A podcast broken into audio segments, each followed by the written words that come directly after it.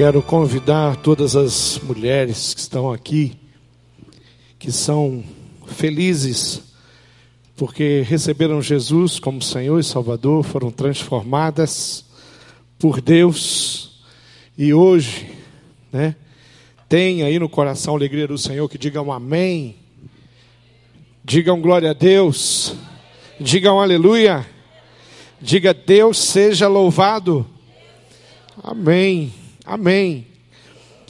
Eu queria que você abrisse a sua Bíblia no livro de Atos, no capítulo 22, a partir do versículo 1.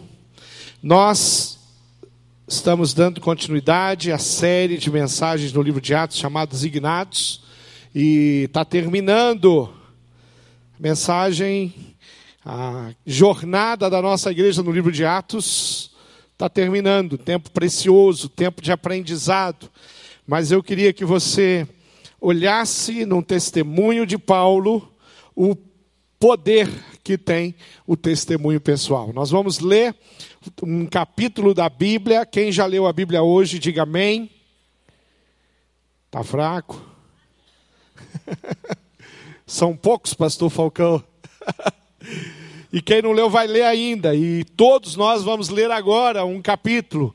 Atos capítulo 22, versículo 1, que diz assim: Irmãos e pais, ouçam agora a minha defesa. Todos comigo? Amém?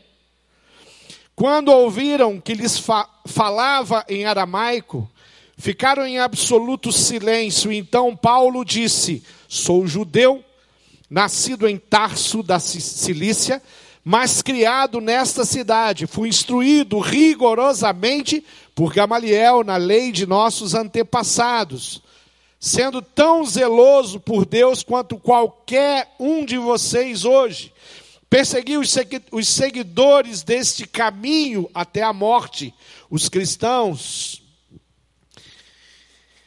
prendendo tanto homens como mulheres e lançando-os na prisão. Como o podem testemunhar o sumo sacerdote e todo o conselho de quem cheguei a obter cartas, cheguei a obter cartas para seus irmãos em Damasco, e fui até lá a fim de trazer essas pessoas a Jerusalém com, como prisioneiros, para serem punidas. Por volta do meio-dia, eu me aproximava de Damasco, quando de repente uma forte luz vinda do céu brilhou ao meu redor. Caí por terra e ouvi uma voz que me dizia: Saulo, Saulo, por que você está me perseguindo? Então perguntei: Quem és tu, Senhor? E ele respondeu: Eu sou Jesus, o Nazareno, a quem você persegue. Os que me acompanhavam viram a luz, mas não entenderam a voz daquele que falava comigo. Assim perguntei: Que devo fazer, Senhor? Disse o Senhor: Levanta-se, entre em Damasco, onde lhe será dito o que você deve fazer. Os que estavam comigo me levaram pela mão de Damasco, porque o resplendor da luz me deixara cego.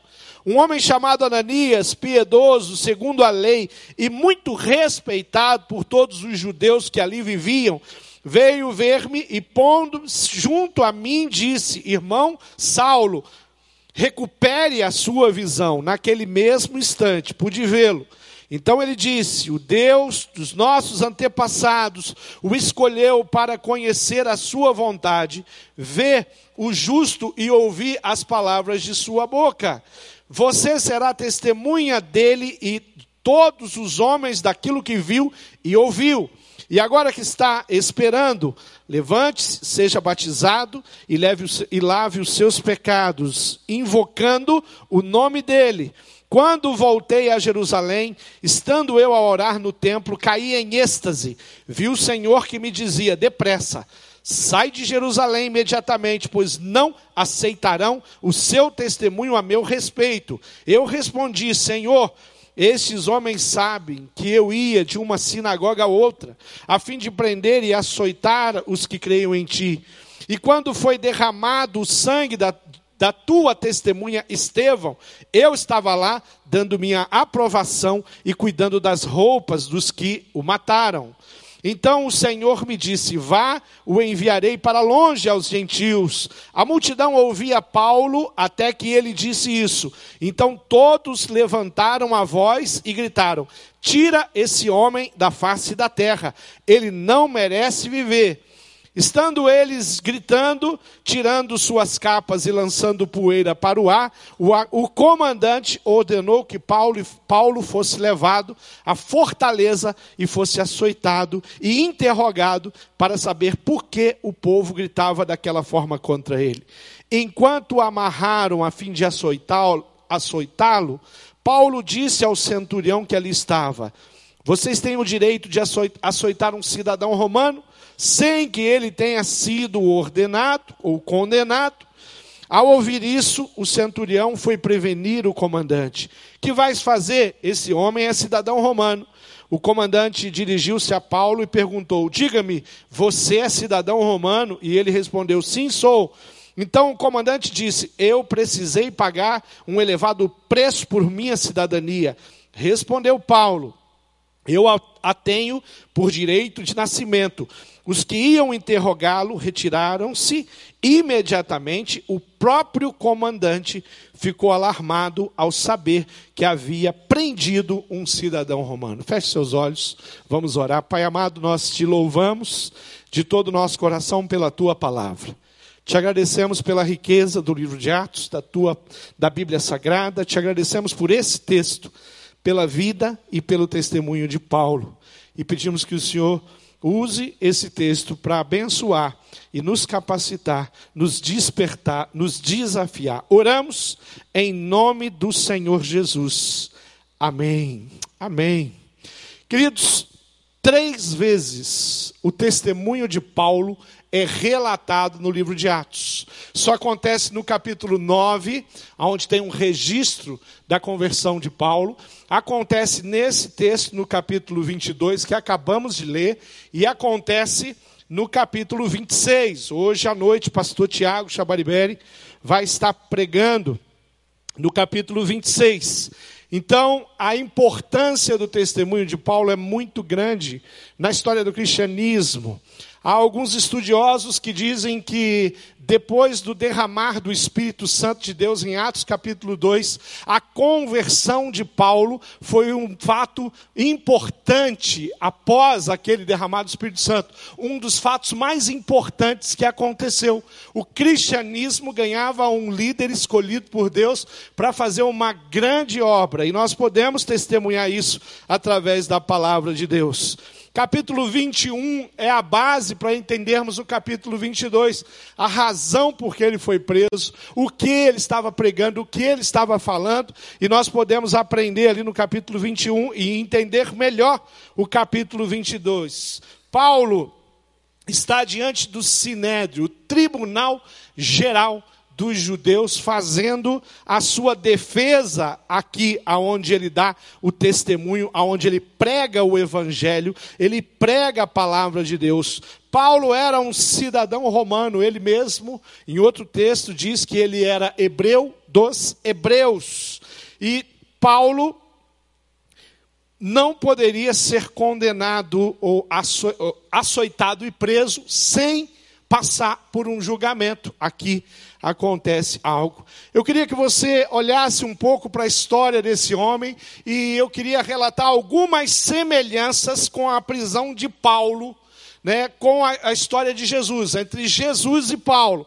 Primeiro, Paulo foi preso em Jerusalém. Jesus também foi preso em Jerusalém. Paulo sabia que iria ser preso. Havia um profeta que havia profetizado na vida de Paulo e falando: Paulo, não vá a Jerusalém, você vai sofrer, você vai ser preso, você vai ser, pode ser açoitado e até morrer. E Paulo vai a Jerusalém sabendo o que ia acontecer, exatamente como o Senhor Jesus. O Senhor Jesus é, entra em Jerusalém sabendo do sacrifício que ele se submeteria. Paulo não tem convicção plena como Jesus, mas o que acontece, da maneira sabendo que algo ruim poderia acontecer, iria acontecer com a vida dele, ele vai a Jerusalém pela missão que ele tinha. Paulo é acusado falsamente, capítulo 21. Jesus também foi acusado falsamente.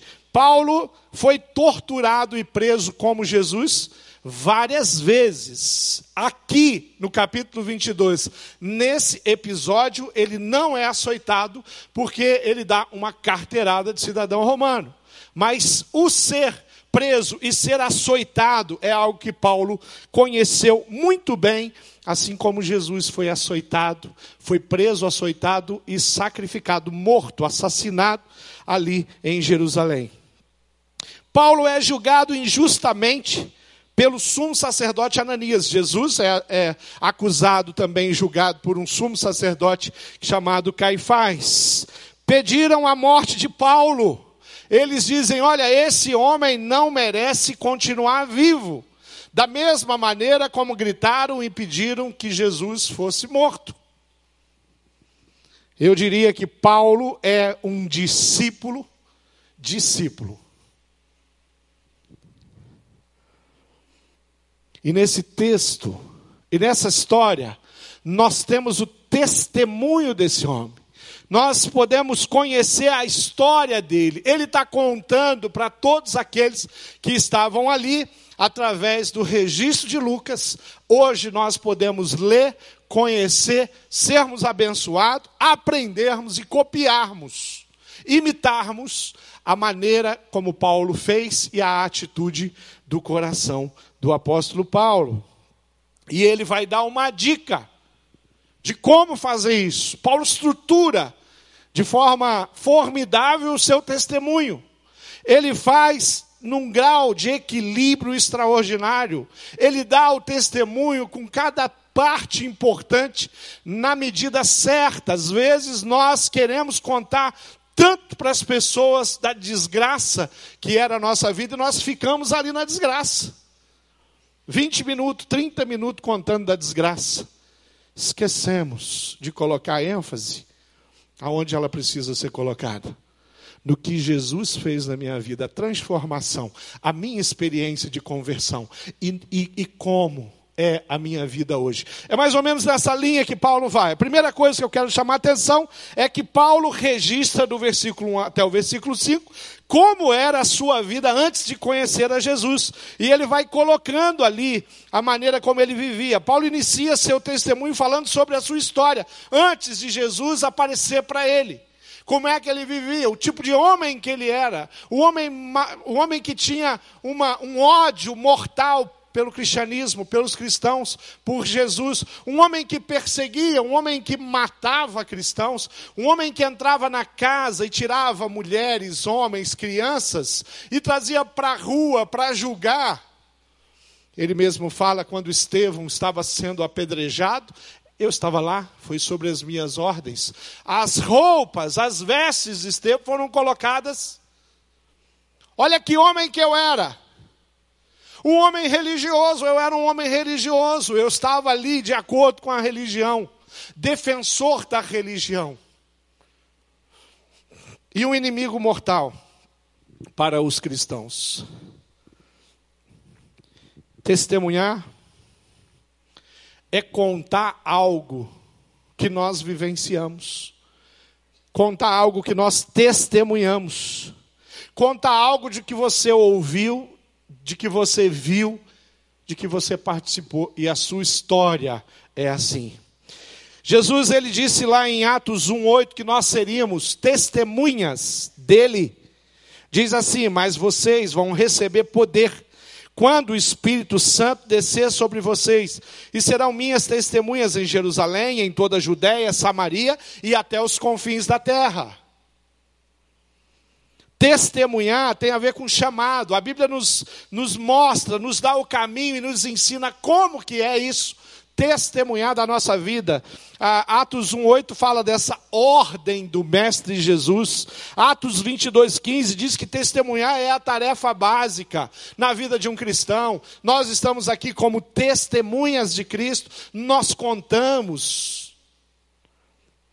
Atos 26, 28 diz: Porque o testemunho é o meio que Deus usa para alcançar outras pessoas, e nós sabemos que ele tinha outras possibilidades que não o meu e o teu testemunho, para que a cidade de Curitiba, de São José, de Colombo, de Pinhais e todos os lugares que Deus tem nos levado possam conhecer a verdade através daquilo que aconteceu, a verdade vivida e experimentada na, na nossa própria vida.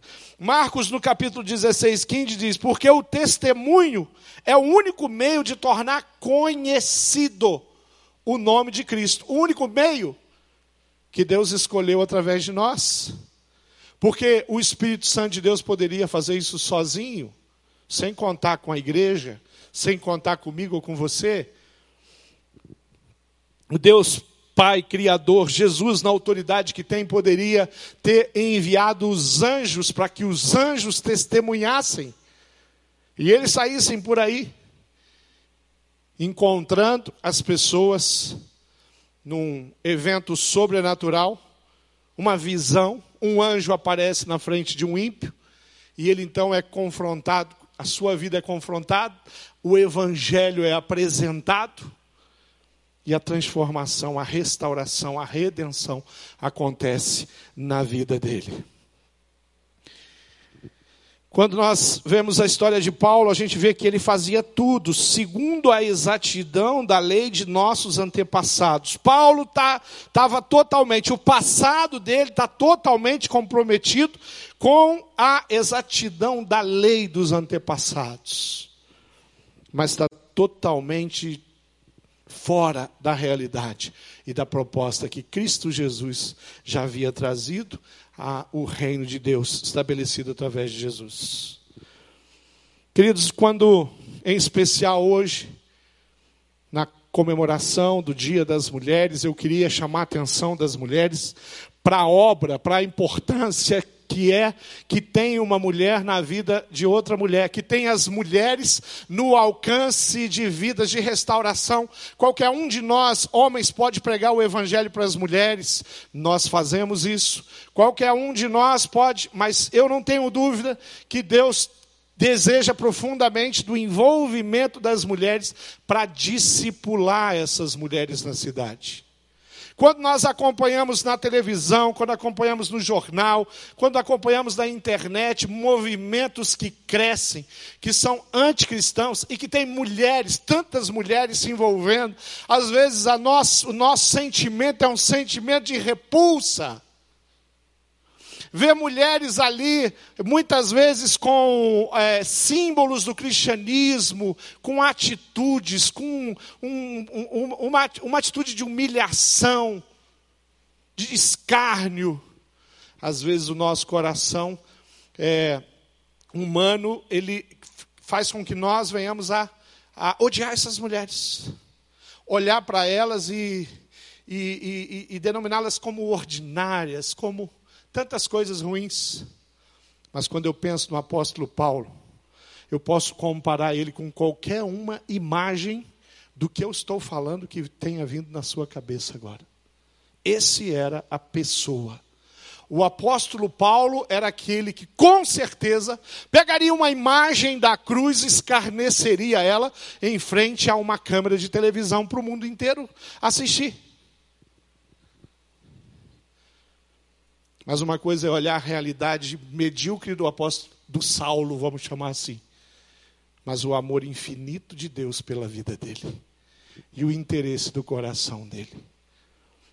Deus não nos colocou nesse mundo para julgarmos as mulheres que estão longe de Deus, que se levantam contra a nossa fé, mas para orarmos e sermos testemunha, porque muitas da, daquelas que estavam lá vão estar por aí pregando o Evangelho, porque o Senhor não tem limite para salvar.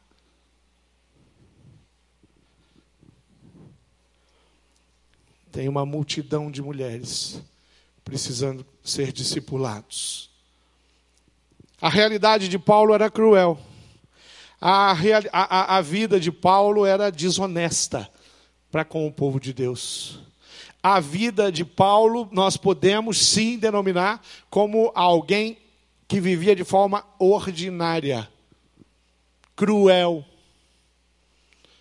que humilhava, açoitava e matava inocentes que viviam a fé genuína em Cristo Jesus. Mas esse cara, esse homem inescrupuloso, foi quem o Espírito Santo de Deus, o Deus Pai, amou profundamente. E o Deus Filho, Jesus Cristo, se apresenta para ele ali naquela estrada. E ele vê a luz. Quando ele vê a luz, não tem como a vida dele não ser transformada, tem a ver com a, a, a, segunda etapa do testemunho dele. Como foi o encontro dele? O encontro do apóstolo Paulo com Jesus, versículo 6 em diante.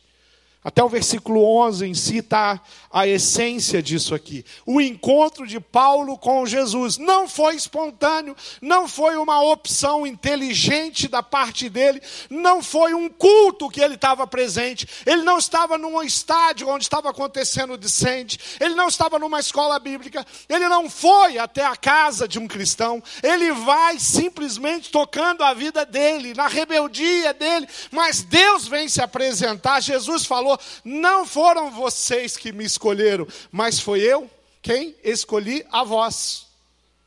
Você acha que a tua história é diferente?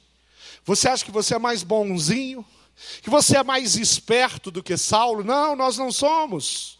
A nossa história era parecida, nós andávamos num caminho ruim, nós andávamos na estrada do pecado. Mas sabe o que vai acontecer? Uma luz vai aparecer para a gente.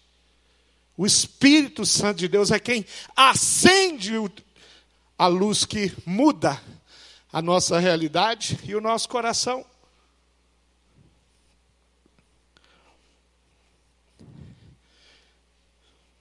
Quem aqui já teve uma cama de madeira? Aquelas que tinha uma bola, assim, as mais antigas, já, os mais antigos aí. Pastor, eu sei que cama é essa aí, já dormi numa cama. Hoje tem box, tem essas coisas, né? E quem já acordou de madrugada, assim, estava escuro, e você só precisa levantar para acender a luz, você precisa ir ao banheiro, e você mete o teu joelho na ponta, na quina da infeliz da cama.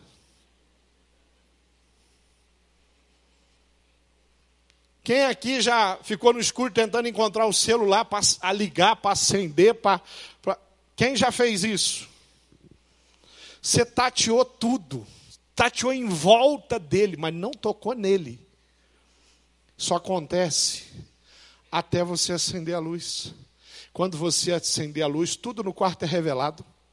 Agora você sabe aonde está o celular e agora você pode ir no caminho, porque você não vai meter o seu joelho, né? Só aqueles mais desastrados que até no claro toca o joelho na cama. Tem desse também. Mas quando a luz aparece, pronto, eu sei aonde está o celular. Eu sei aonde está o caminho, a porta. Eu não vou meter a testa, né? Ou o ombro na soleira da porta. O Espírito Santo acendeu o interruptor. E a vida de Paulo agora é descortinada. Agora Paulo olha para trás e ele agora está envergonhado. O encontro com Jesus foi precioso, foi revelador. E o encontro de Jesus foi pessoal. Paulo está nos contando que as pessoas viram o clarão, não entenderam nada. Jesus falou com ele, as pessoas que estavam com ele não ouviram nada. Está cheio de gente em torno da gente que não consegue ouvir a voz de Deus, que não consegue entender, que não consegue enxergar. Aliás, nos cultos, está cheio de gente que não entendeu ainda qual é o propósito que Deus tem para a vida delas. Vivem ali numa dualidade, meio cristão, meio secular, profano. Mas a, o que acontece na vida desse apóstolo é algo grandioso demais. C.S. Lewis, num dos, no, no último capítulo da sua autobiografia, ao falar da sua conversão, ele descreve que Deus, descreve Deus buscando ele implacavelmente, como um enxadrista colocando uh, numa posição sem saída até declarar checkmate, um jogo de xadrez. Deus pega e coloca lá o cheque, dá o checkmate. E, e Paulo está ali, não tem como ir para a direita nem para a esquerda, porque Deus escolheu ele.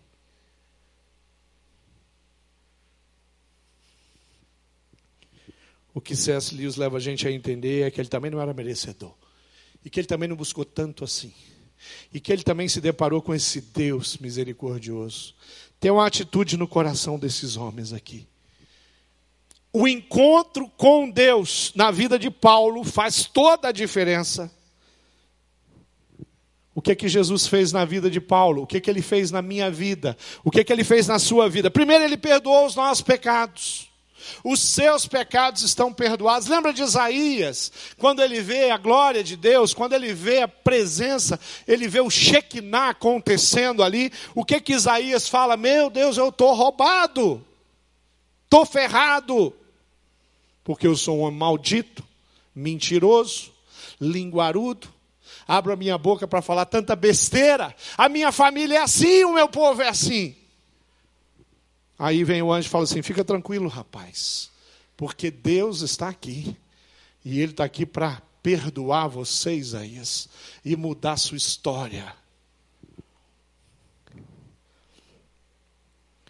Jesus vem na vida de Paulo para dirigir a vida dele, cuidando do emocional dele, cuidando do espiritual, abrindo os olhos, colocando ele numa dimensão espiritual diferenciada. Salvação faz isso.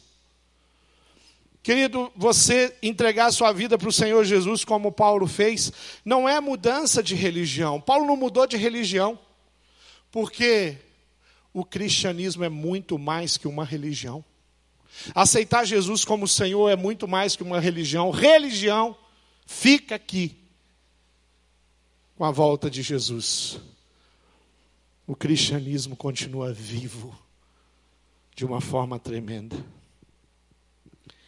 O que Jesus fez pelo, pela vida daquele homem, fez pela minha vida, pela sua vida, você que colocou Jesus a, a seu coração à disposição de Jesus, é proporcionar para você vida eterna e encher o seu coração de esperança. Mudou tudo, mudou tudo. A partir do momento em que eu tenho um encontro sobrenatural com Jesus, a cosmovisão mudou. Eu moro no mesmo lugar. Meu endereço continua o mesmo. Você não precisa trocar, o seu carro você não precisa trocar quando você aceita Jesus. Quando aceita Jesus, não precisa ter um carro mais bonito e melhor. Você não, não, pode, não vai receber uma blindagem no seu corpo e agora você tem uma saúde extraordinariamente, sabe, cheia de. Não, não, não, você continua o mesmo. Agora andando com Jesus. Você pode receber uma cura depois, uma cura física depois da, de, de você ter um encontro com Jesus, mas muitas pessoas experimentam cura sobrenatural e física antes de conhecer Jesus. Os dez leprosos é um grande exemplo disso. Não é isso que muda. Muitas coisas boas podem acontecer, mas para Paulo, humanamente falando, muitas coisas boas não aconteceram. Como diz no popular, o bicho pegou para esse irmão aqui. A coisa complicou. O cara andava de fardado, cheio de, de condecoração. Ele tinha autoridade. Ele tinha recursos. Ele era um cara, com certeza, que tinha posses ali naquela condição. Agora, ele perde tudo isso. Ele vira uma espécie de andarilho, pregador, viajante, construindo tenda para poder comer, dormindo em toda sorte de lugar, mas plantando igreja, transformando vida, restaurando pessoas. Perseguido, açoites e prisões. Mas a vida dele agora tem sentido, tem valor. A vida dele agora está nas mãos de Deus. Nas mãos de Deus. Conversão é uma mudança revolucionária de governo que resulta numa mudança radical no comportamento é uma frase de Rei Stedman. Vou ler de novo. Conversão é uma mudança revolucionária de governo, que resulta numa mudança radical no comportamento.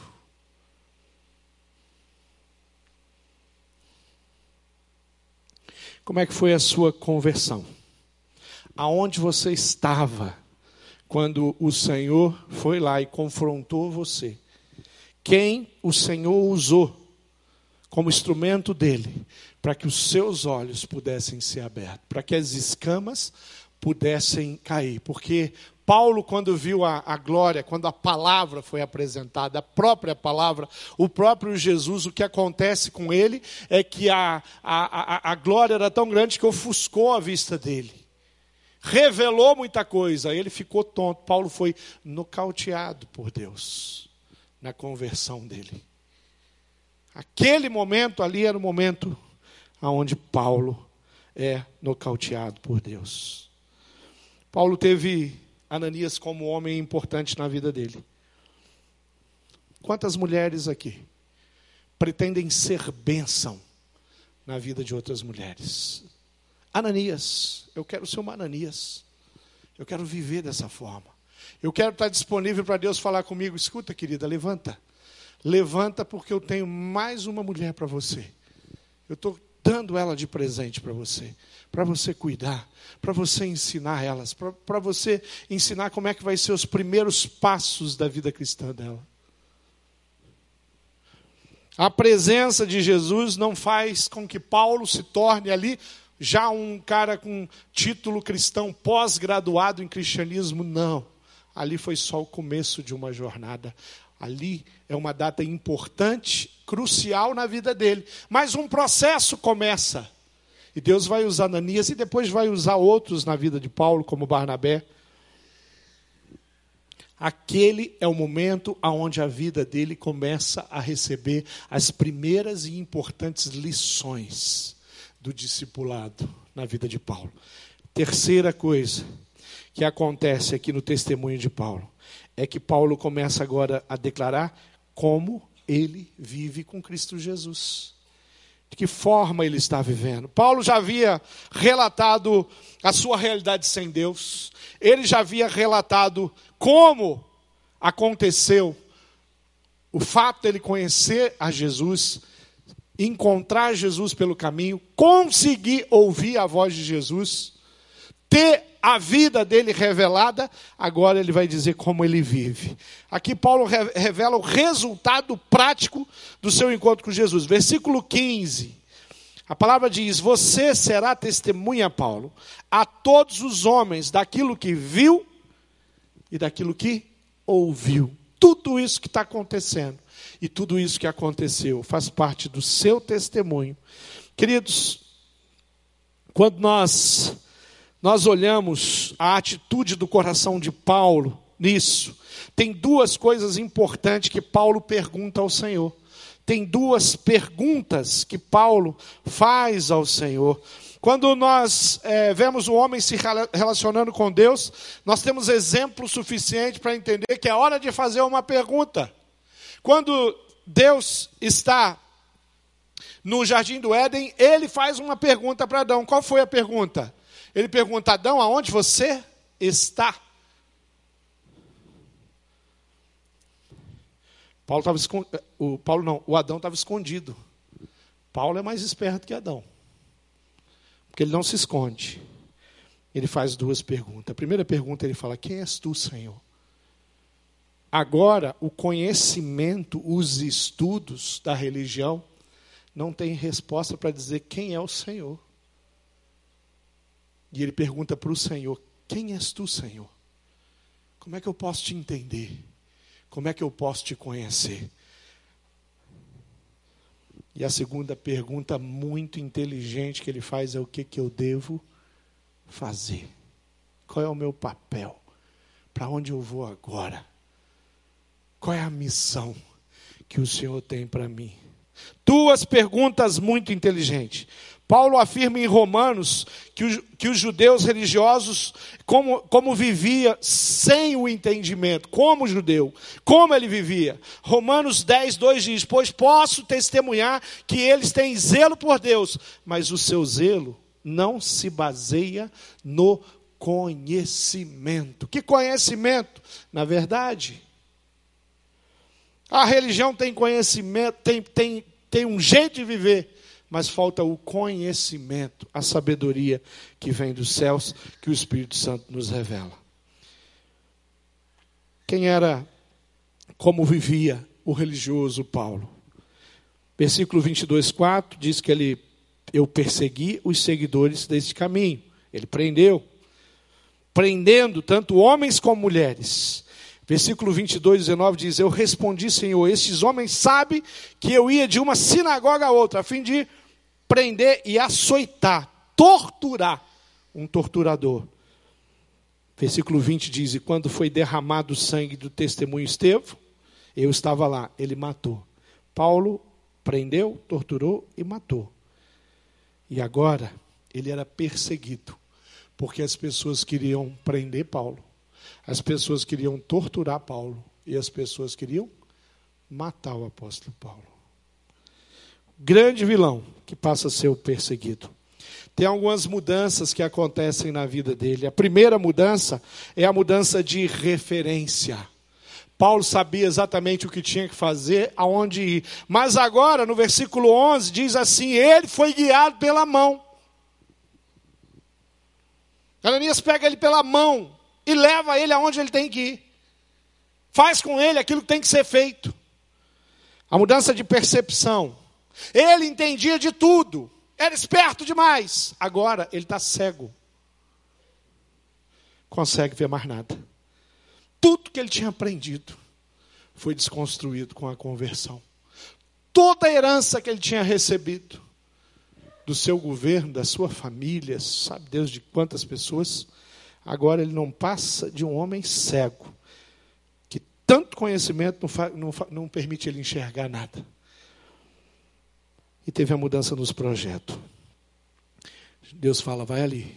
Jesus fala, vai ali. E te dirão o que você tem que fazer. Jesus já poderia ter respondido para ele, né? Deixa comigo que eu vou dizer. Ele falou, vai ali que te dirão. Eu escolhi pessoas que vão cuidar de você. Eu escolhi pessoas que vão ensinar você. Queridos, essas pessoas somos nós. Só nós podemos ir à cidade pegar ela pela mão. Só nós temos a capacidade de pregar o evangelho genuíno que abre os olhos dos cegos. Só nós podemos apontar para o caminho em que as pessoas precisam seguir, andar, caminhar. Que privilégio! Aqui na história de Paulo, o ponto central não é o que ele queria, o que poderia acontecer agora, mas é o que Deus poderia fazer a partir de agora, através da vida dele. Nós temos um grande projeto aqui na nossa igreja. Nós temos os pequenos grupos espalhados pela cidade. Dos pequenos grupos, nós temos ensinado, muitas pessoas estão experimentando uma vida de relacionamento discipulador. Nosso, o nosso estilo de evangelização é a evangelização discipuladora. Isso acontece todo dia, o tempo inteiro, e nós precisamos olhar para a cidade dessa forma, nos colocarmos diante de Deus e dizer: esse é o meu estilo de vida. Eu sou cristão, fui transformado, recebi uma missão. Agora, essa missão eu coloco em prática todo dia. Vive, testemunhando de Cristo, pegando as pessoas pelas mãos e levando as pessoas à estatura de Cristo, levando as pessoas a se tornarem semelhantes a Jesus. Semelhantes a Jesus. Há pouco tempo atrás, mais é, preciso em novembro, chegou uma mulher aqui na nossa igreja desesperada, tinha tentado se suicidar. A vida dessa mulher era estava do avesso o coração, a mente pensa em alguém que está mutada, que não consegue enxergar um, um dedo à frente do nariz, desesperada, não vê uma solução para a vida dela. E eu tive o privilégio de recebê-la aqui, de orar por ela e de falar que Deus tinha um plano, um projeto lindo para ela. E eu falei: se você deixar, se você aceitar o meu desafio, Deus fará grandes coisas na sua vida. Grandes coisas. E eu falei assim: eu, como era uma, uma mulher, uma jovem mulher, eu falei assim: eu vou entregar você para uma das nossas mulheres aqui da igreja. E ela vai cuidar de você. E eu liguei para uma das nossas irmãs e falei com ela: Olha, eu tenho uma situação assim e é bem complicado. Você pode ajudar essa mulher, pode caminhar com ela. E ela falou: Claro, pastor, mas deixa eu explicar de novo. A situação é muito delicada. A, a briga é grande, a confusão, né? Você aceita esse desafio, pastor? Pode me passar o telefone dela, pode me apresentar ela. Novembro, novembro. Querida, teve uma reviravolta na vida dessa jovem. Nós estamos, nós estamos ainda no, no início do ano, né? Passamos janeiro, passamos fevereiro, entramos em março. Deus fez tantas coisas lindas através de alguém que pegou ela pela mão, carregou, está carregando no colo, ensinando princípio por princípio. Se você encontrar essa mulher, você não vai encontrar mais uma mulher desesperada. Você não vai encontrar mais uma mulher com a mente que tudo o que quer é, é, cometer um suicídio. Você não vai encontrar mais uma mulher desorientada, desesperançada, porque uma, uma das nossas Ananias abraçou, encheu a vida daquela mulher de amor. E essa é a realidade do cristianismo. É isso que aconteceu com Paulo. Paulo é surpreendido por Jesus, ele se apaixona por Ananias. Você tem alguma dúvida disso? Paulo tem um respeito extraordinário. Primeira, uma das primeiras coisas, quando ele acha assim, agora eu posso ficar em pé, agora eu posso começar a caminhar. Sabe qual é a primeira coisa que ele fala? Eu vou até os apóstolos, eu quero conhecê-los, eu preciso receber o direcionamento dos apóstolos e o ministério dele começa. Se foi seis meses, um ano, dois anos, três anos aproximadamente, os estudiosos acham, o ministério de Paulo definitivamente começa depois de um tempo de restauração, de tratamento, Paulo vai e tem que confrontar sua própria história, tem que se perdoar. Ele recebe o perdão de Deus praticamente instantaneamente, mas ele começa um processo de restauração e isso tem pessoas perto dele. É assim que a gente vive. Existem pessoas que precisam conhecer sua história.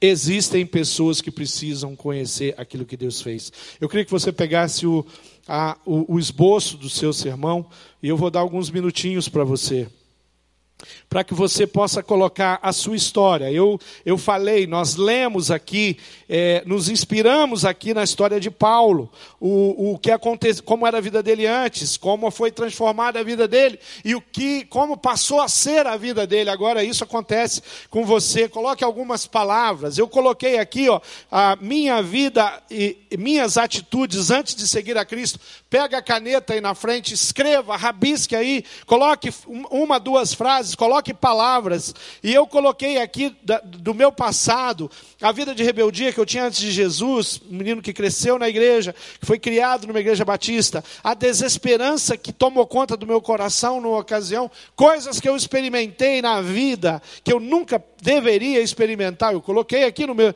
como era a minha vida antes de Cristo. Você tem a sua história. Escreva aí. Está escrevendo? Terminando aí, Vai para como foi o seu encontro com Jesus. Como é que ele apareceu para você? Como é que a luz brilhou na sua vida e na sua história? Tem pessoas, não tem? Coloca o nome das pessoas que Deus usou. Coloca aí, fala, olha, tem tem gente boa do Senhor que se importou comigo.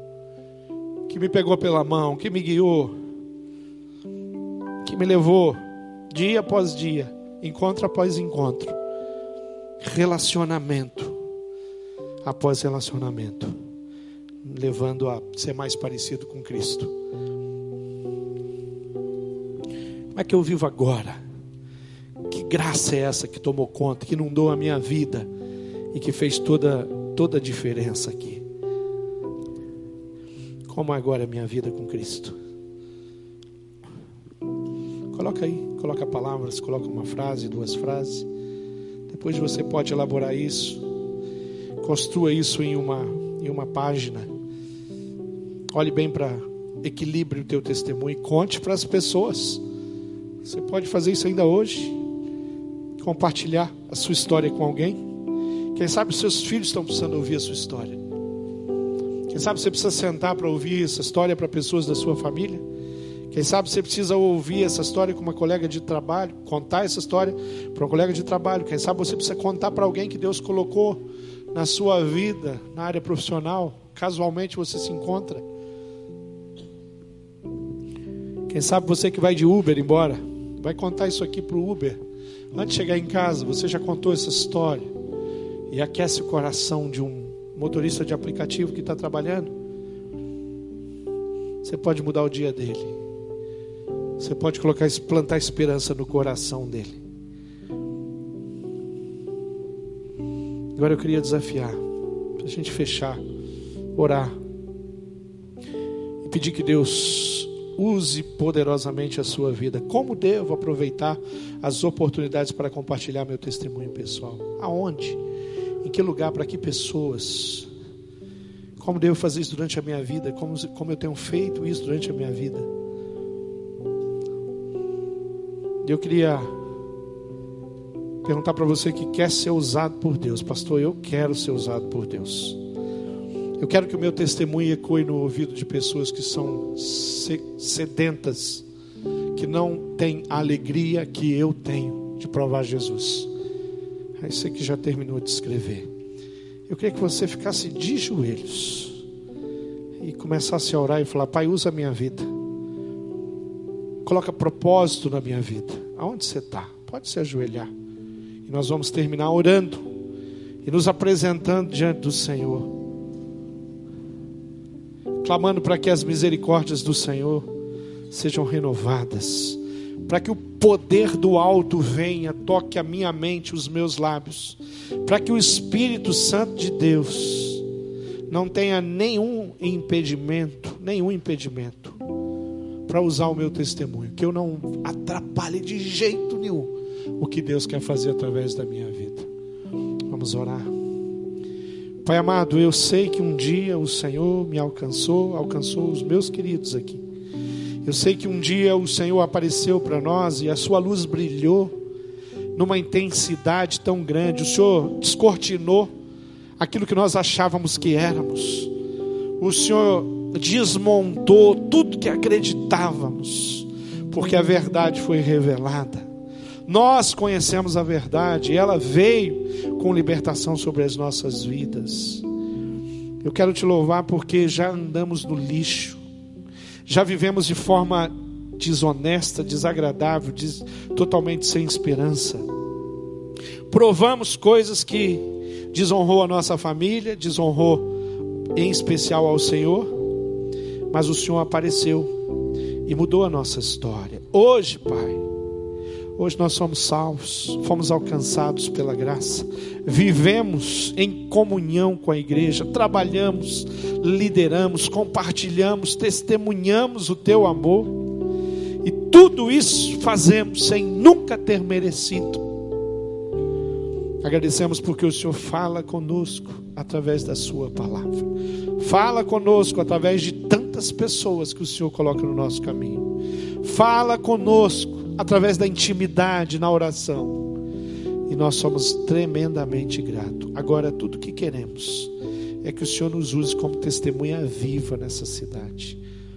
Pai, as pessoas mais desgraçadas que existem, mais longe dos teus propósitos, mais enganadas por toda sorte de conhecimento humano nós pedimos que o Senhor nos use como testemunhas vivas. Pai, nós não somos bons o suficiente, o Senhor é bom. Nós não somos capazes o suficiente, o Senhor é capaz. Nós não sabemos exatamente o que acontece no coração de alguém na qual nós testemunhamos, mas o Senhor sabe. Então toca os nossos lábios, Deus, com a tua palavra e nos leve a todos os lugares para compartilhar o amor de Jesus. Visita os encontros dos nossos pequenos grupos, Pai. Encha os nossos pequenos grupos de discípulos comprometidos, apaixonados por Jesus. Enche os nossos pequenos grupos de RDs, de encontros para prestação de conta, Deus, para orarmos uns com os outros, para compartilharmos. Nos dê discípulos sementes, discípulos que precisam conhecer Jesus, os princípios básicos da fé cristã. Nos use poderosamente, nos colocamos à sua disposição e oramos em nome de Jesus. Amém, Deus.